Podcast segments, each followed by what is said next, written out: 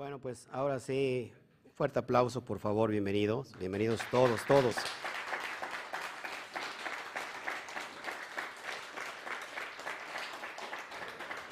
Estamos muy felices, muy contentos de tenerlo hoy en casa, tanto físicamente como a nivel virtual, así que les damos el cordial saludo, el, el saludo habitual a la cuenta de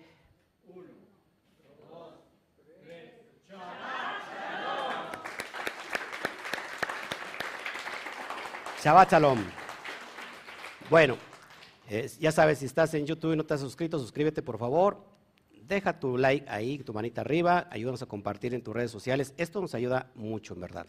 Y si estás en Facebook, un corazonzote, deja tu comentario, más tarde te saludo y ayúdanos a compartir en todas tus redes sociales y grupos de WhatsApp. Eso nos va a ayudar también demasiado.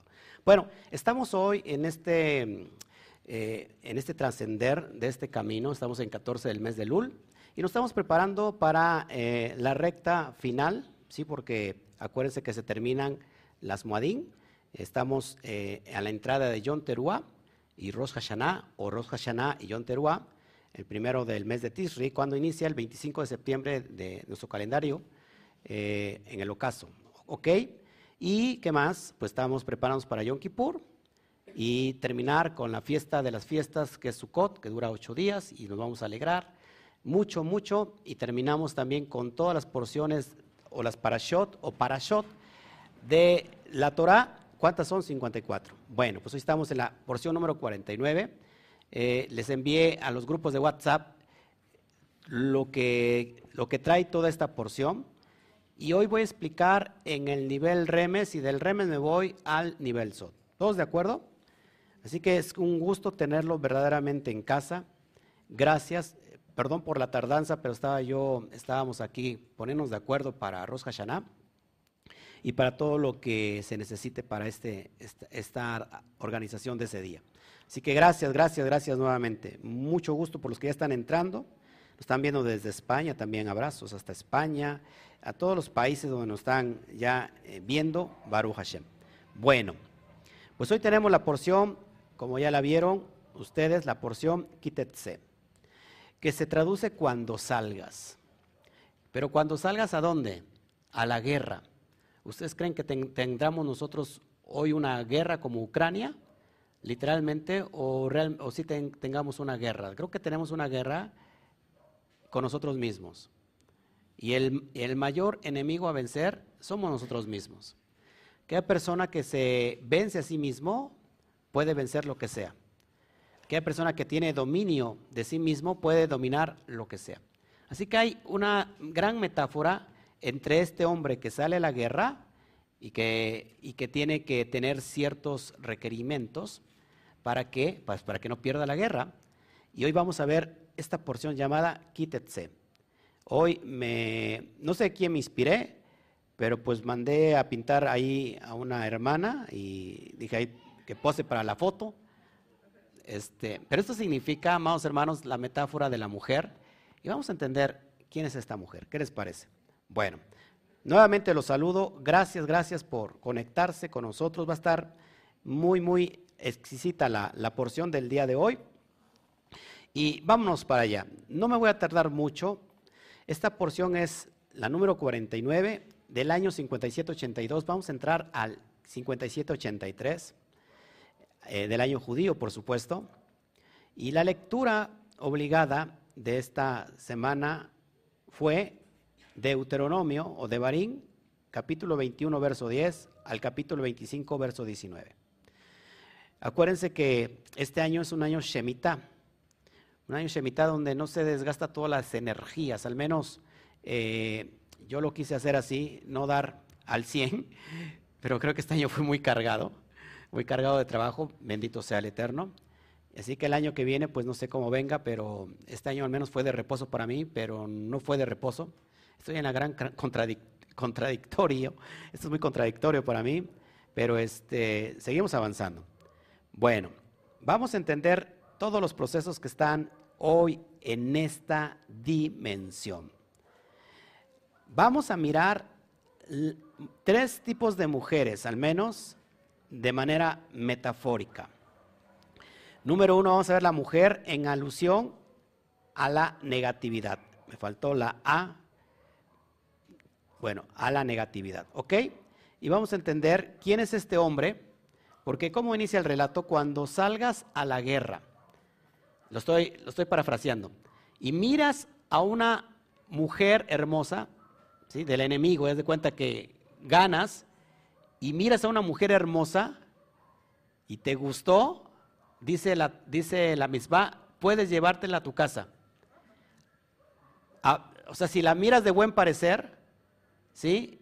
Te la puedes llevar a tu casa, pero le tienes que rapar el pelo, quitar la ropa, cortar las uñas, que llore un mes, todo un mes el luto de, los, de sus padres, y al último del mes te puedes, puedes tener relaciones con ella, así te puedes unir a ella. Pero aquí, ¿cómo lo, cuentan los rabinos? ¿Cómo encuentra la, la, ¿cómo se llama? La, la costumbre, la interpretación. Se dice que cuando un soldado iba en contra de otros pueblos, ¿no? de, otros, de otras naciones, y vencía, y, y de, del pueblo enemigo le gustaba una mujer, porque las mujeres se respetaban, la tomaba para sí se la llevaba a su casa y tenía que quitarle el pelo, cortarle las uñas, ¿verdad? Eh, pues no bañarla, me imagino, y que llorara todo un mes su luto, el luto del que murieron sus papás. Y al último, el, joven israelita le preguntaba, ¿quieres casarte conmigo? ¿Quieres que, hagamos el, el contrato matrimonial? Y si la joven estaba dispuesta a hacerlo, entonces iban y delante del rabino y se casaban. Esto es lo que dice la tradición judía. Pero lo curioso es aquí que está, suena muy, muy raro esto. Porque ¿cómo, ¿por qué quitarle, el, por qué raparla? Pues que tenía piojos, me pregunto. ¿No? ¿Por qué cortarle las uñas? Ahora, eso es en la manera literal. Yo cuando vi a mi esposa, bueno, que no era mi esposa, pues yo la agarré y me la, me la llevé cargando. Ah, no, fue a caballo, ¿verdad, mi amor? Sí, era yo un charro, la vi, ah, la, robé a caballo. Pero no recuerdo que la haya rapado. No, si la rapo me, agarra cachetadas en ese momento, pero ¿cómo? ¿Qué significa esto? ¿No le parece interesante? Además habla de cuestiones muy raras. Por ejemplo, del niño. Si tienes un niño que es rebelde, dice, dice esta porción que que lo lleves afuera y lo, la pides hasta que muera. O sea, si es un niño rebelde, ¿cuántos niños rebeldes conocemos? Bueno, que lo saques y que lo apedres hasta que muera. Y, y te quedas. Ahora, hay otra, hay otra misma, por ejemplo, de no tomar los pichones que están, que están este, en el nido mientras esté la madre. Que tienes que espantar al, ave mamá y después tomar los huevos o tomar los pichones. Son cuestiones bien raras. Que le digo que si usted viene a la Torah y lo quiere interpretar literalmente, pues no le va a entender, ¿no? Porque va a decir, pues, ¿qué, qué significa eso? Bueno, para eso, para eso estamos hoy, para poder interpretar todo lo que está oculto. ¿Le interesa o no le interesa? Bueno, perfecto. Vamos entonces para allá. Vamos a abrir bocado. Y vámonos, ya saben que me gusta irme al remes. ¿Qué es el remes? El nivel de interpretación donde está la alusión, donde está la gematría. Porque en la gematría nos da este proceso de poder entender, a ver, eh, comenten qué, qué están diciendo ustedes dos.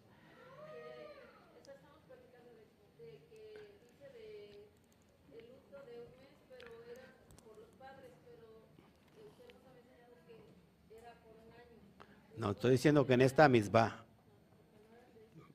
a un, una judía, un judío puede, puede, hacerle un año. Estoy hablando que esta no es judío. Ok, son pueblos paganos. Bueno, desde ese punto de vista. Vamos entonces al remes. La palabra se hará, se hará que es con shin, ain, resh y hei, se traduce como cabellera. Tiene un valor en gematría de 575. ¿Por qué había que raparle la cabellera a la mujer? Vamos a eh, investigarlo en este nivel de interpretación. Es hermoso, es hermoso verdaderamente cuando nosotros podemos interpretar la Torah. y después de esto damos el brinco hasta el nivel del alma para poder entender quién es esta mujer. Ahora, acuérdense que estamos hablando de la mujer en el sentido de lo negativo. ¿Sí? Porque acuérdense que todo tiene dos caras. Una moneda tiene dos caras, ¿no? Eh, ni todo lo bueno es bueno, ni todo lo malo es malo. Yetzer Ara, ¿qué significa Yetzer Ara? Inclinación al mal. Tiene también una gematría de 575.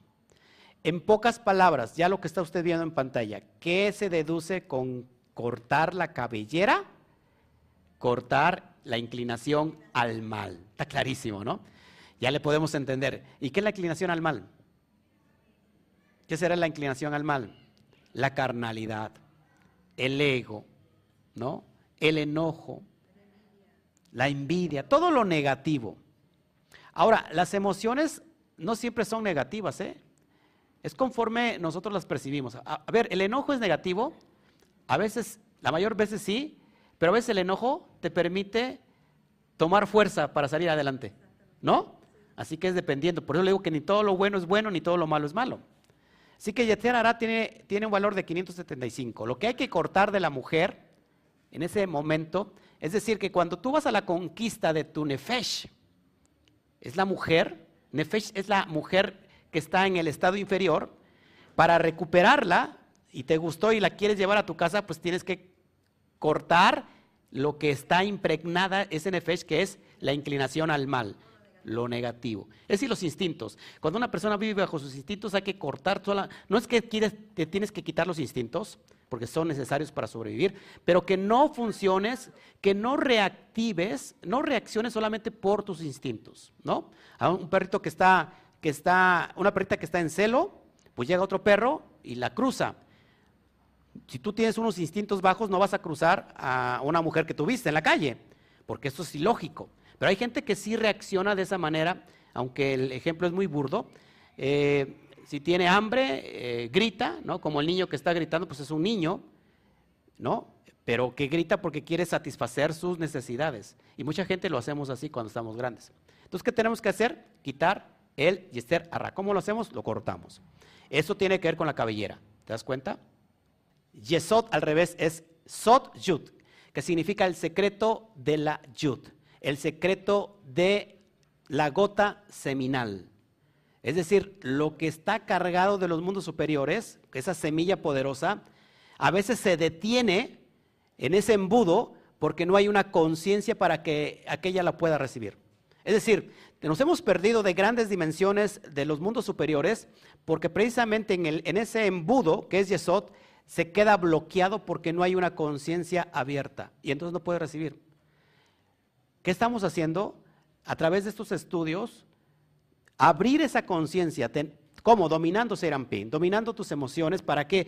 Para que cuando abras esa conciencia ya no haya, ningún impedimento en ese embudo llamado el secreto del ayudo. Porque entonces ahí viene la gota seminal y entonces viene la procreación. No sé si me entiendo. y eso tiene que ver con la parte masculina sexual.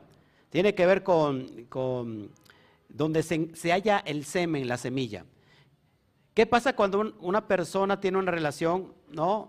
con una mujer y se pone un condón o usa anticonceptivos? Pues que ese es un bloqueo que va a impedir que precisamente que la semilla llegue al útero y venga esa, y, venga esa vida, ¿no? venga esa producción, venga esa creación. Lo mismo pasa en los mundos superiores. A veces nuestra conciencia le ha puesto a esa semilla un, un ¿cómo se puede decir? Un, eh, un impedimento, para que me entiendan. Y no puede entrar. ¿Cuál es la clave y la solución? Abrir, quitar ese impedimento para que nos venga toda la bendición de los mundos superiores. No se puede hacer eso si no hemos dominado nuestro Seriamping. Si no hemos equilibrado nuestro Ping. Tenemos Keset, tenemos después Geburah. Y después tenemos la columna central, que es Tiferet, donde nivelo mi, bondad y mi rigor a través del, de Tiferet, de la armonía. Lo mismo pasa con Exadijot.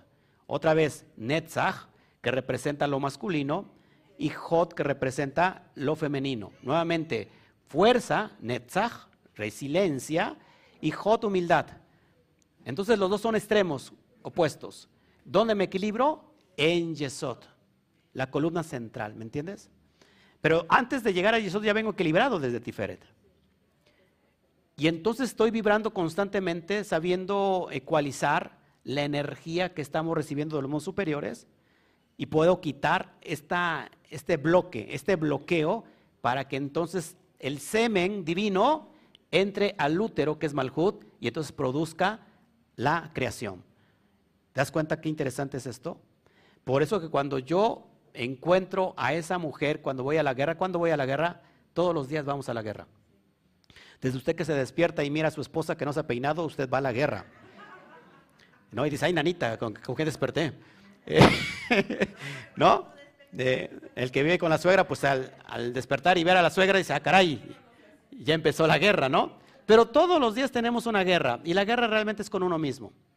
Pero en ese, en ese momento de guerra tenemos que saber si miramos a esta mujer de buen parecer, que es esta alma que necesita ser rescatada de esa, de esa inferioridad, y entonces cuando la queremos rescatar, tenemos que tener conscientes de que no se puede rescatar el nefesh y llevarlo del ruach a la neshama si primero no se ha dominado todo lo que significa la emoción. ¿Qué es más importante, el, CI o el coeficiente intelectual o la inteligencia emocional? Pregúntense.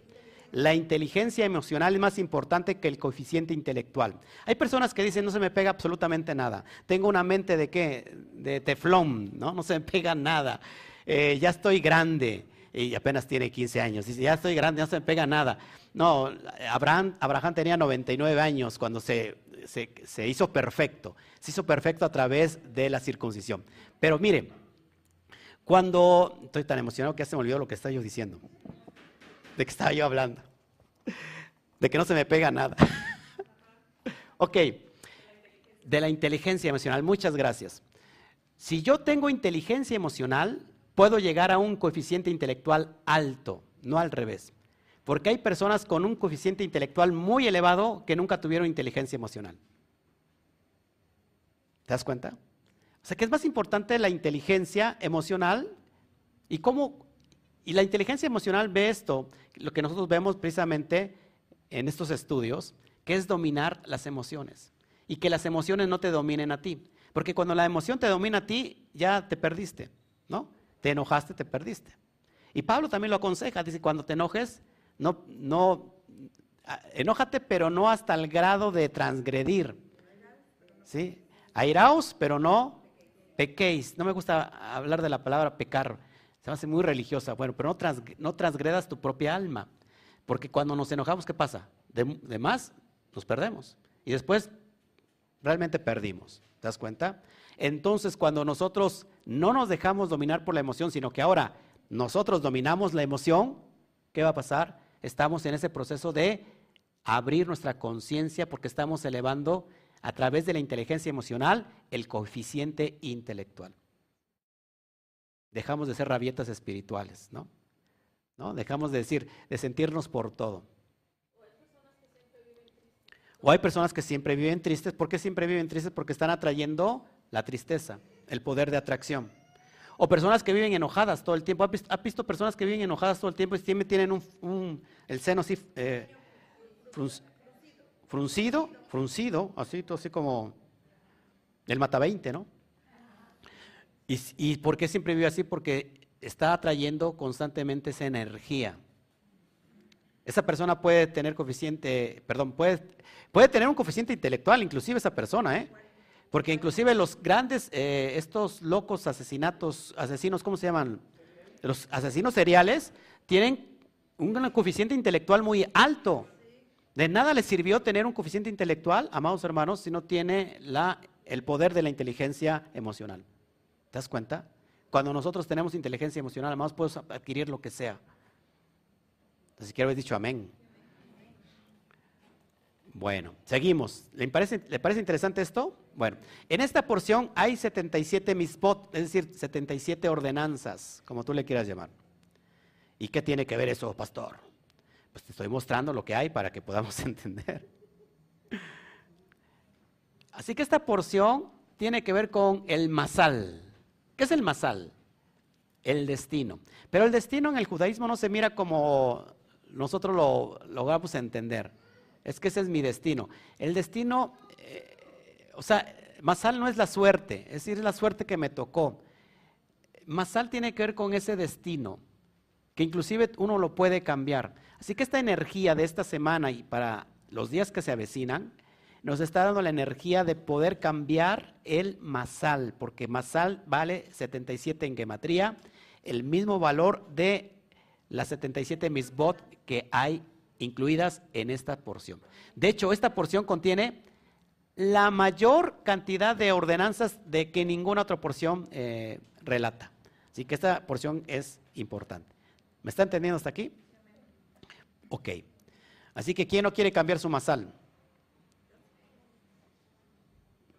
Claro. Amén. Los que no quieren cambiar el masal, pues ya están contentos con su masal. No, no yo sí quiero cambiar el masal. Cambie su destino. Mejórelo. Bueno, seguimos. La palabra quítese, por su parte, nuevamente tiene el valor de 521. Ahora, mire, todo va por lo mismo. Todo, el agua, aunque se divide, se por diferentes corrientes, brazos de ríos, vuelve al mismo cauce. Cuando a 521 hago la gematría Catán, me da igual a 8. Y 8, ¿qué creen? Es el nombre reducido del Shen Forash. El nombre de Yudket Vazquez reducido es 8. 26 tiene su valor, ¿no? 2 más 6 igual a 8. ¿Cómo cambio? ¿Cómo cambio a través, cómo cambio mi masal, mi destino? A través de la energía del 8. Impresionante, ¿no? De energía de Yud Kei Volvemos a lo mismo. ¿Te das cuenta que siempre partimos de, manera diferente, pero nos asentamos otra vez en el mismo lugar? ¿Mm? Muy interesante, ¿no? Ajá. Interesantísimo. Ahora, ¿qué creen? ¿Por medio de qué llegamos a esta dimensión del masal? La Torah, que significa instrucción, no ley. Ojo aquí, Torah no significa ley. Torah significa instrucción. Tiene un valor de 611. Lo mismo, cuando yo hago la gematría Catán, 6 más 1 más 1 me da igual a 8. ¿Qué nos está refiriendo? Que a través de la instrucción podemos llegar a cambiar el masal. Esta es la energía de esta porción, el destino. ¿La instrucción para qué servirá? Para guiarte, ¿no? Tú compras un producto y ¿qué dice? Lea antes el instructivo antes de usarse. ¿no? Para hacer buen uso de nuestra vida tenemos un instructivo. Cuando usted compra algo y dice, agítese antes de usarse, y usted se agita. No, es agitar el producto, ¿no? Un chistecito para que... Este, me sentí este, apenado, de verdad. Bueno, ¿estamos aquí todos entendiendo? ¿Quién quiere cambiar el masal? Bueno, hay que guiarnos a través del el instructivo de vida. ¿Y cuál es el instructivo de vida? la Torah. Pero ¿qué creen? Ese instructivo también se requiere de interpretación, como lo estamos haciendo ahora. Y ahora puedes decir, ah, ya estoy entendiendo entonces que literalmente no es rapar a la mujer, ¿no? No es literal, sino todo lo que está escondido. Y eso le da un plus increíble a nuestro conocimiento. Habla de cortar las uñas, no lo traigo aquí, pero ¿qué significa las uñas? Las uñas, tiene, ¿dónde están?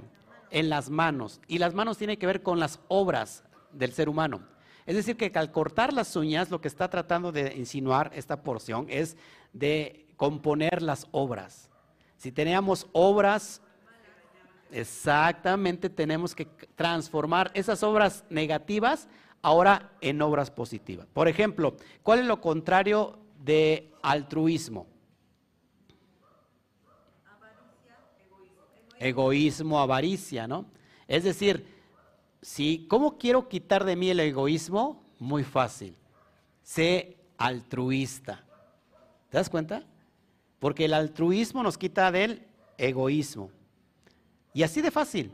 Es decir, cambiar las malas obras. Aquí no existe ninguna mujer más que tú mismo, que es tu alma. Cambiar estas estas malas obras y transformarlas en buenas obras. ¿Mm? ¿Te das cuenta? ¿Se acuerdan que hay, hay, una interpretación que cuando Yeshua le dice, si alguien te dio en la mejilla, ponle en la otra? ¿No? ¿Qué significa esto? Alguien dijo. Es decir, que cuando alguien te pega, la otra mejilla sirve para que esa misma persona te restaure del daño que te hizo. Y ahí, suena diferente, ¿no? Bueno, ¿está entendiendo cómo estamos fluyendo aquí? Por eso necesitamos la instrucción. ¿Solamente el Shabbat? Todos los días. Porque todos los días, todos los días tenemos una guerra constante. De hecho, el manual de esa guerra constante para saber cómo llevar las victorias es la Torah. Porque la Torah te habla de muchos personajes, pero todos esos personajes, al último, está hablando de la relación que tiene el alma con el cuerpo. Y cómo a través de muchas metáforas la Torah te lleva y te insinúa cómo lo puedes hacer de esta u otra manera. Se dan cuenta que si nosotros leíamos el texto literal, nos arroja muy poca luz, porque no vamos a entender nada. A rato Alberto va a decir, pues, voy a rapar a Chío, ¿no? Aprovecho para que quitarle todo. Sí, dice, yo también estoy rapado, pues también el Achío que, que, se rape. Sí me explicó, pero no entendimos absolutamente nada. Pero cuando estamos abriendo esta, estos códigos, se nos está llenando de luz, decimos, ah, sí, porque usted ya está, ya está reflexionando. ¿Cuáles son esas obras que tengo que cambiar? ¿Cuáles son esas emociones? ¿En qué esas emociones que yo las he puesto negativas, ¿no? Eh, ¿En qué dimensión, en qué sefirot estoy yo fallando? ¿Estoy fallando en Gesed, ¿no? ¿O estoy fallando en Geburah? ¿O eh, estoy fallando en, en mi humildad? ¿Te das cuenta? Y es ahí donde empiezas tú, tienes la capacidad de conocimiento y aplicar esa luz para poder equilibrarte. Y vas a tener una vida mucho mejor. El que vive en paz, aunque haya guerra, tiene una vida completamente mucho mejor, ¿no? Puede haber una guerra constante, pero la persona puede vivir en paz. ¿Sí? No permitas, toca el de junto y dile, no permitas. No, pero dile, por favor, no permitas que te, chupan, que te chupen la alegría.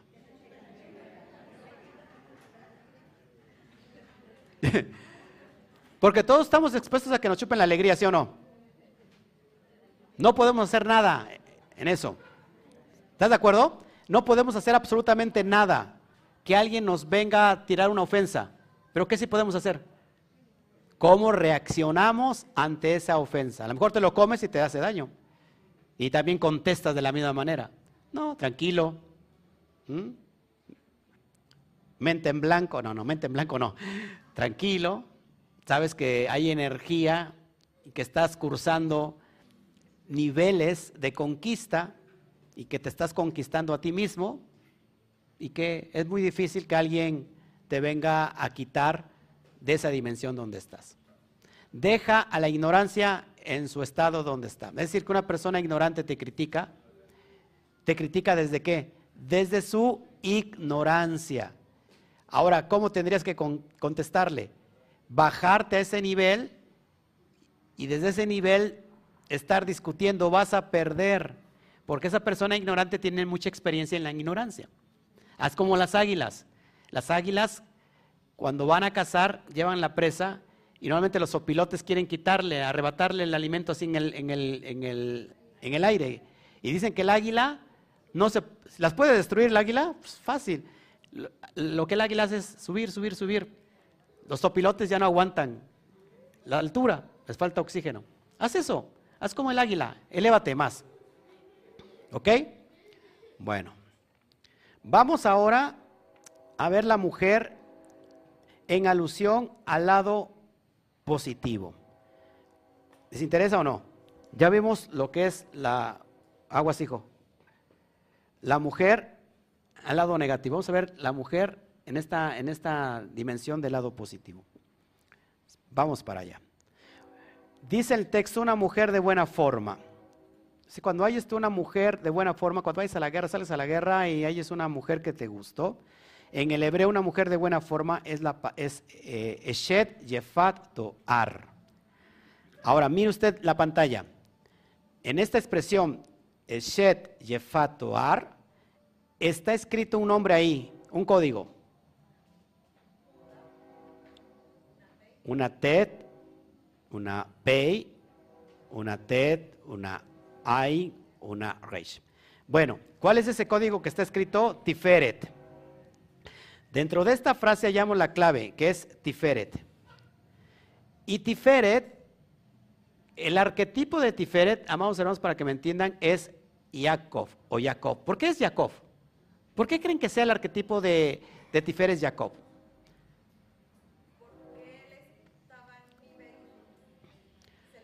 Exactamente, porque, por ejemplo, Abraham es Gesed, Geburah es Isaac y Jacob es Tiferet.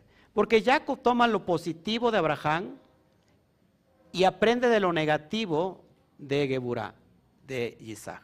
Ahora, y entonces eso lo trae como síntesis, ¿verdad? Para elevarse. Por eso Jacob deja de llamarse Jacob cuando se eleva y se le cambia el nombre a Israel.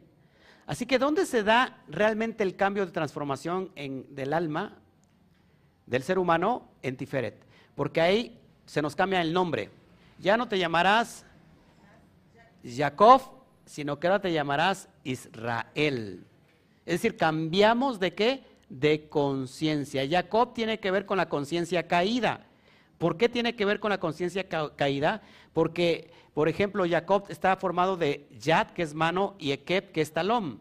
Es decir, que el que vive en la dimensión de Jacob eh, vive al nivel del piso. Y al nivel del piso es susceptible a, la mordida del serpiente. ¿Sí? Que son los, los ¿cómo se llaman? Los, los, ataques, las ofensas. Y constantemente vive, es una persona emocional, ¿no? Que de todo se duele. ¿Qué tiene que hacer esa persona? Dominar lo que yo le estoy diciendo, sus emociones, y cómo las domino. Y cuando las domino, entonces ya no estoy a nivel de piso, sino que ahora soy transformado en la cabeza. Porque Israel transmutado es Rosheli. Rosheli significa mi cabeza. Es decir, que cuando estoy en la dimensión de la cabeza, yo ahora puedo aplastarle la, la cabeza al serpiente. ¿Sí me estoy explicando? Porque tengo dominio sobre mis emociones. Entonces, aquí la clave es Tiferet. Tiferet, si nosotros nos centramos en Tiferet, amados hermanos, ahí podemos procesar nuestra personalidad. Reconocemos que somos hijos, que tenemos herencia, que tenemos un padre. Ahí es donde, donde, funciona, donde sucede la impronta. ¿Qué es la impronta? Los que, los que publican libros, no, no es imprenta, no, la impronta donde sucede la conexión, donde dijo Melech David, mi embrión vieron tus ojos. Fíjense, Tiferet es como meternos de nuevo al vientre de mamá para ser formados nuevamente. Nacer de nuevo se da en Tiferet. Vienes al vientre de la matriz cósmica y en, ese vientre de la matriz cósmica que es en Tiferet, ahí sucede la impronta que antes no sucedió. Y dices, ahora, ahora, de oídas te había conocido, pero ahora mis ojos te ven. Y saltas en esa dimensión, salto cuántico y rectificas completamente Vina. Eso es impresionante y eso sucede y eso es lo que estamos encontrando en una mujer de buena forma. Yo por eso elegí a mi esposa una mujer de buena forma. Bueno, que ha pasado los años, ya, eso ya no es problema mío, pero de que la elegí anteriormente, así, así pasó. Pero ¿qué significa? Que eso es. Eso es el tiferet que debemos nosotros, amados hermanos, penetrar. Cuando penetramos tiferet, ¿qué pasa? A ver, ¿qué pasa? ¿Qué hay en tiferet? ¿Quién vio la clase de hace 15 días? Donde está la caja torácica y está el corazón, esas cámaras del corazón, ¿se acuerdan? Que dentro del corazón es el templo y que está dividido en tres partes y que hay una zona que impedía entrar al Cohen Gadol solamente una vez al año, que es Yom Kippur, y que este parojet, que este velo que es muy pesado, no podía penetrar el sumo sacerdote sino una vez al año. Pero ¿qué creen? Que ese velo fue rasgado a través de la muerte del ego, del bitul, la metáfora que hizo Yeshua en el madero. Se parte ese parojet y entonces la persona entra al lugar santo, santísimo donde podemos entrar confiadamente ante el trono de la gracia para recibir el oportuno socorro. Y ahí, en ese cuarto íntimo, en ese cuarto donde no hay luz, fíjense, en ese cuarto donde habita la luz, pero que está a oscuras. Es el cuarto oscuro donde se revela el propósito de las personas. Las fotografías que antes teníamos, que hoy tenemos digitales, pero antes esas fotografías para revelarse tenían que entrar al cuarto oscuro. Y en el cuarto oscuro se trabajaba y venía lo revelado de la luz que había tomado la cámara. Por eso nosotros para obtener revelación de nuestro propósito, o para que nuestro propósito sea revelado, tenemos que entrar al cuarto oscuro, donde habita la Shejina, donde habita la misma presencia de Hashem. Impresionante, ¿no? ¿No les parece impresionante? Es el de Bekut la unidad que sucede con el Padre, yo, yo y el Padre uno somos. Ahora, las cuatro letras restantes de, las que están marcadas en azul, de la expresión una mujer de buena forma, se forma la palabra ishti. Ishti significa mi esposa. Así que dentro de Tifer está nuestra esposa, nuestra unidad. Es donde se une el alma con el cuerpo. Es la cámara nupcial, Tiferet, donde la pareja que se ha casado viene a, formalizar su relación, en esa relación íntima, donde se procrea el hijo. Donde se, ¿Cuánto se gesta el hijo? Cuando hay unidad íntima entre esa pareja. Y ese Tiferet, ahí es donde se procrea el Hijo. Por eso ahí se, reconoce la persona como Hijo de Dios. Porque estamos uniendo la, la, sefirá de Jotma, que representa Ima, y, y Binah, que representa madre. Cuando se unifica, hay esa unidad, ese de Bekut, se procrea el Hijo. Y entonces el Hijo puede decir, ahora reconozco que yo y el Padre uno somos. es impresionante. Si me has visto a mí, has visto al Padre. ¿Te das cuenta lo poderoso? Es el regreso a la casa del Padre del Hijo pródigo. El Hijo pródigo regresó a casa. Se encontró a sí mismo en su tiferet. Y el Padre lo abrazó. Es impresionante y te dice, ¿sabes qué? Hagamos fiesta porque el que se había perdido, el que estaba muerto, ha sido recuperado, ha sido hallado. Matemos el becerro más gordo. Y entonces dice que el, padre, que es un rey, lo cambia, eh, le pone el anillo de autoridad, le cambia el ropaje y lo abraza. Es decir, que eres ahora un príncipe, hijo de un rey. Wow siquiera un aplauso para el bendito sea.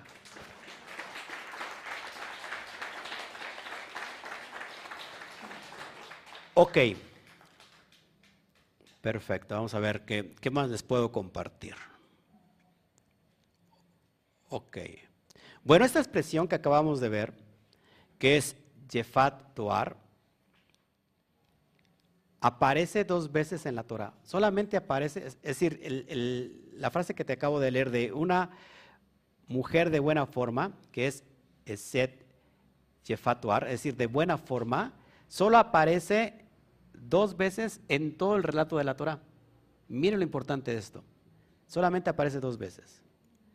La primera vez sucede cuando Jacob desea a Rachel. La verdad es que se enamora de Raquel y le dan liebre por, o cómo es, gato por liebre, ¿no? Pero esta expresión aparece cuando Jacob mira a Raquel y la desea.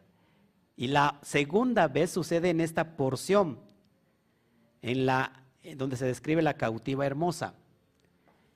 Del personaje no se sabe, se supone que es un sadiquín. Ahora, esto nos está haciendo alusión que hay una conexión entre esa porción, que ahorita vamos a ver dónde viene, y en esta porción.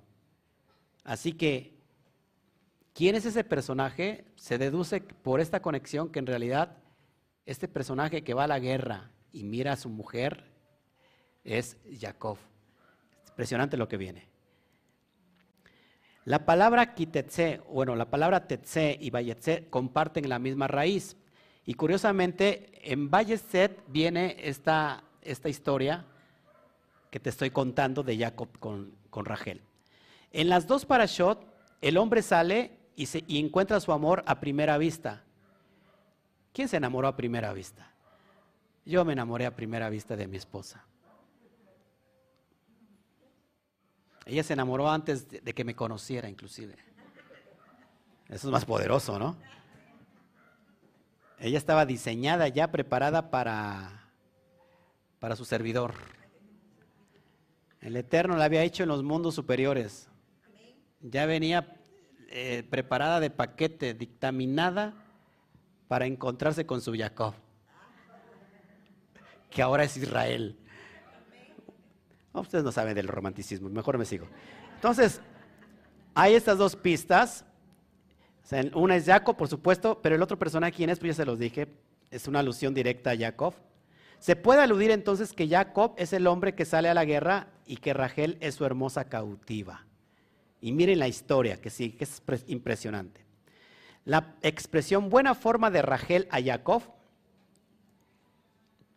se dice Jefet Teer Rachel Le Yaakov. Tiene una gematría de 1541. 1541. La palabra Israel, ¿sí?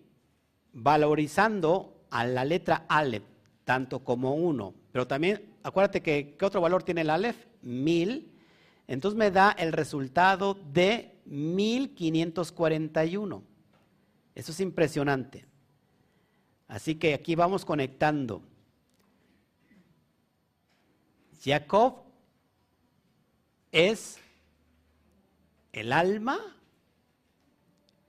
que se enamora de qué? O Jacob puede ser el cuerpo que se enamora de su alma. Y en esta alusión, cuando hay perfecta unidad, se puede entrar a la tierra prometida. ¿Qué es la tierra prometida de Israel?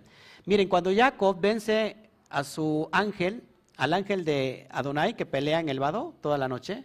Es decir, ha vencido a su Yetzer Hará, ha dominado sus emociones, por eso se le cambia el nombre a Israel. ¿Qué nos está enseñando esto, esto que te estoy acá, te estoy mostrando? Que yo puedo ser Israel cuando en realidad domino, domino mis, mis emocionales. 1541. Ahora vamos a ver la mujer en la alusión a la Shejina. Y con esto voy a terminar.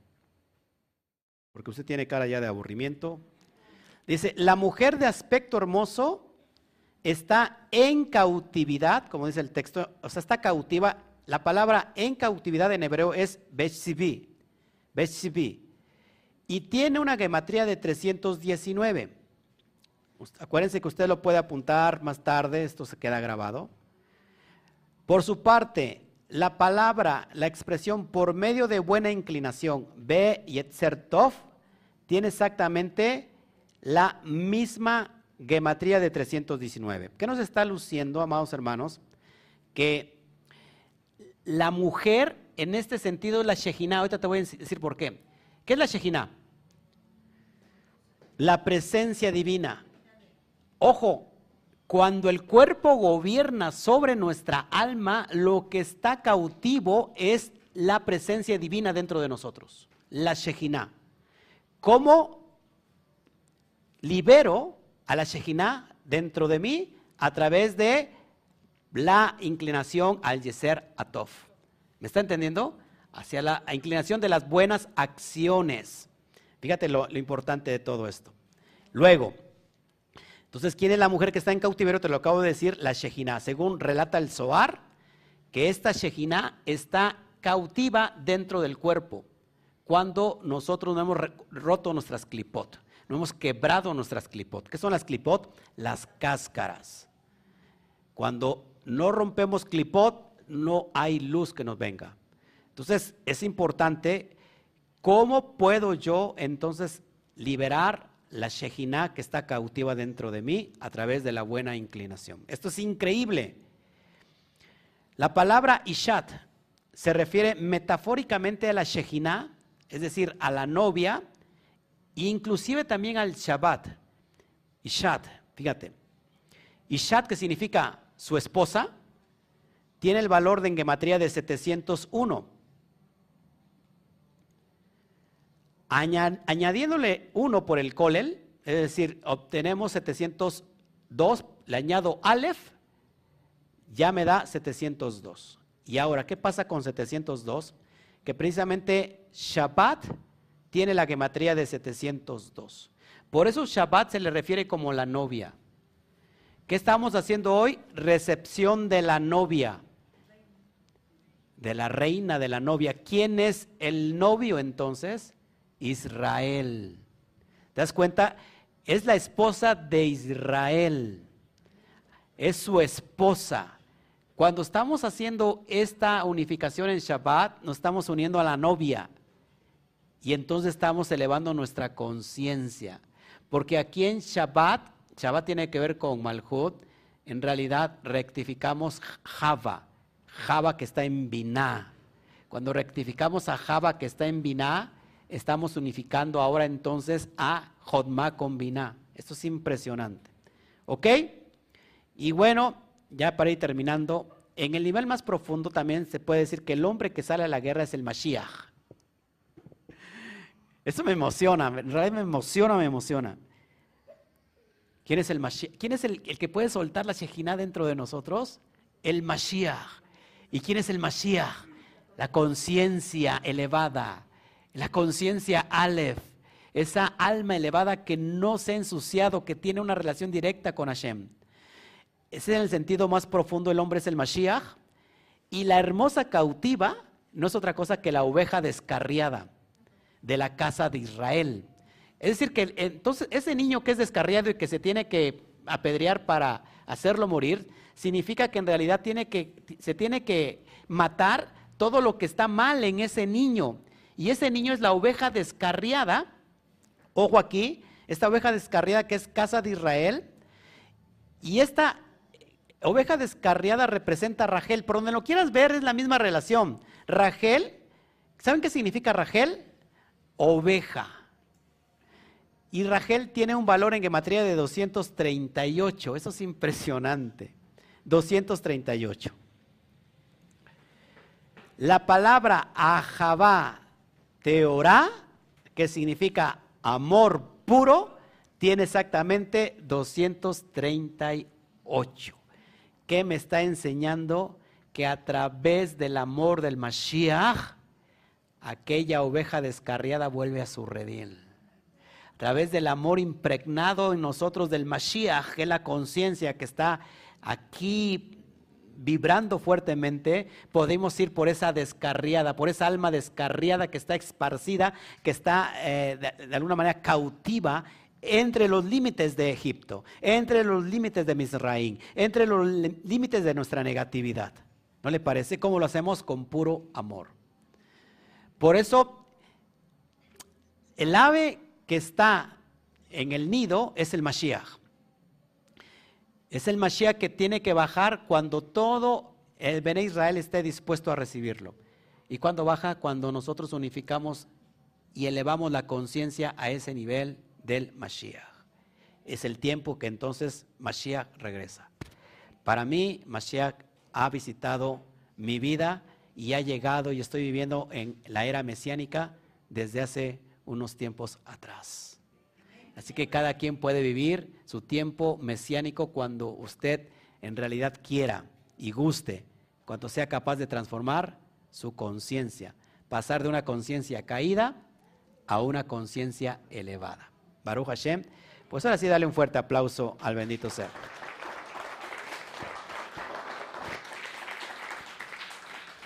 Bueno, pues si hubiera alguna pregunta en, en